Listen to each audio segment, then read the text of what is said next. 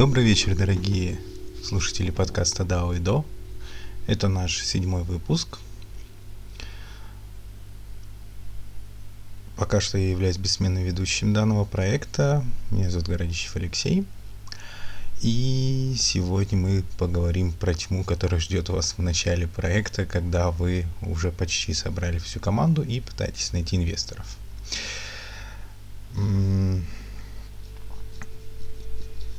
Бывает такая ситуация, что вам не хватает собственных средств на реализацию проектов, это нормально, то есть наше объединение стремится как раз а, максимально быть на самообеспечении, но, тем не менее, так как проекты бывают очень масштабные, рано или поздно встает вопрос помощи инвесторов. То есть сейчас мы даже не собираем просто деньги краудфандингом, мы сейчас работаем исключительно на а, лицо.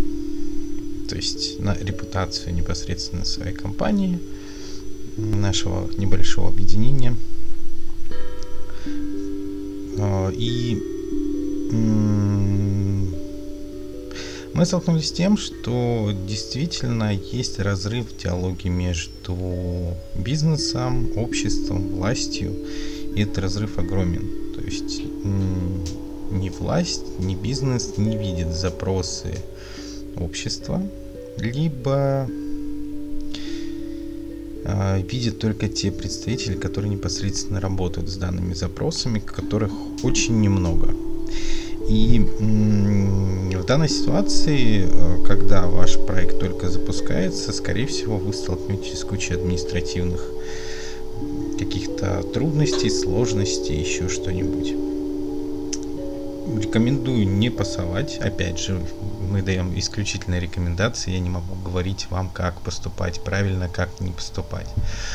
А, то есть то, что у нас складывается, могу сказать только следующее, что они делают, потому что ваши мысли, как вы хотите видеть о, в итоге проект и то, как видят это другие люди, это две разные вещи. Помните про разницу восприятия. Всегда учитывайте ее и э, старайтесь говорить с командой как можно чаще, обсуждая э, каждый этап а, беря обратную связь. То есть как раз здесь мы поговорим даже, наверное,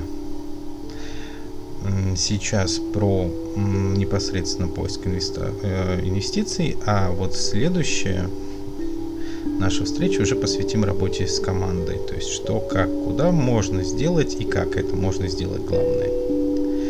Итак,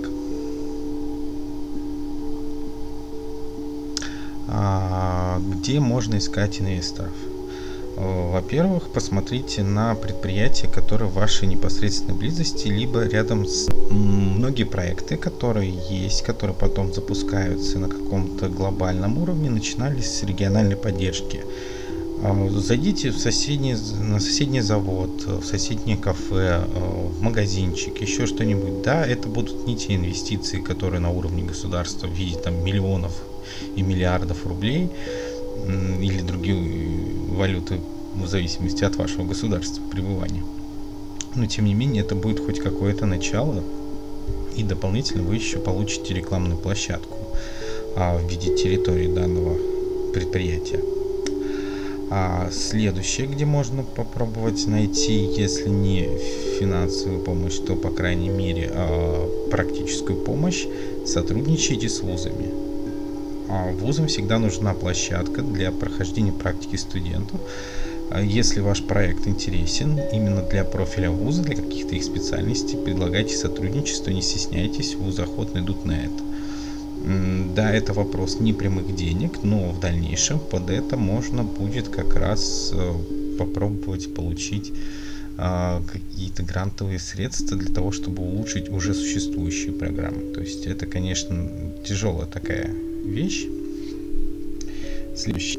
Обращайтесь в местной администрации.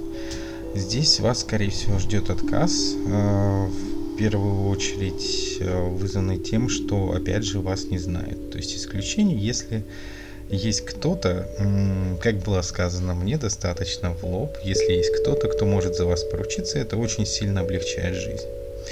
Реальность такова, что хорошо, когда этот человек есть. А в нашем случае таких людей нет, поэтому мы пробиваемся как можем, то есть через свои силы, через то, что мы не останавливаемся. И это уже... И да, бывает интересная достаточно ситуация, когда ты разговариваешь с одним человеком, то есть у него уже на предприятии говоришь, вот, а после переговоров на выходе у нас была такая интересная картина, к вам подош... подходит другой человек, который, ну, там, краем уха слышал, но не умеет у нас не слушать чужие разговоры, краем уха слышал ваш разговор и предлагает вам, ну, вот, как бы, показалось интересным, я готов вписаться, так что приезжайте, ребята, как бы, не вопрос, если надо. Вот. Что касается техники, если у вас вдруг цифровые проекты, да даже если не цифровые, все надо фиксировать, хотя бы на фото, а, телефоны не всегда берут в нужном качестве, то есть здесь лучше, если есть финансовая возможность, повторяю, это не всегда реализуемо, все-таки найти где-то в городе прокат э, фото-видеотехники, взять э, там даже фотоаппарат начального уровня, все равно даст вам картинку лучше, чем камера на телефоне, как ни странно. Просто в силу физики. А, то есть у вас, э, ну, сравните там, либо у вас объектив, который там свет пропускает со спичечную головку, либо все-таки, ну, с нормальный шарик для тенниса хотя бы. Это все-таки большая разница, и на качестве снимка это отобразится очень сильно.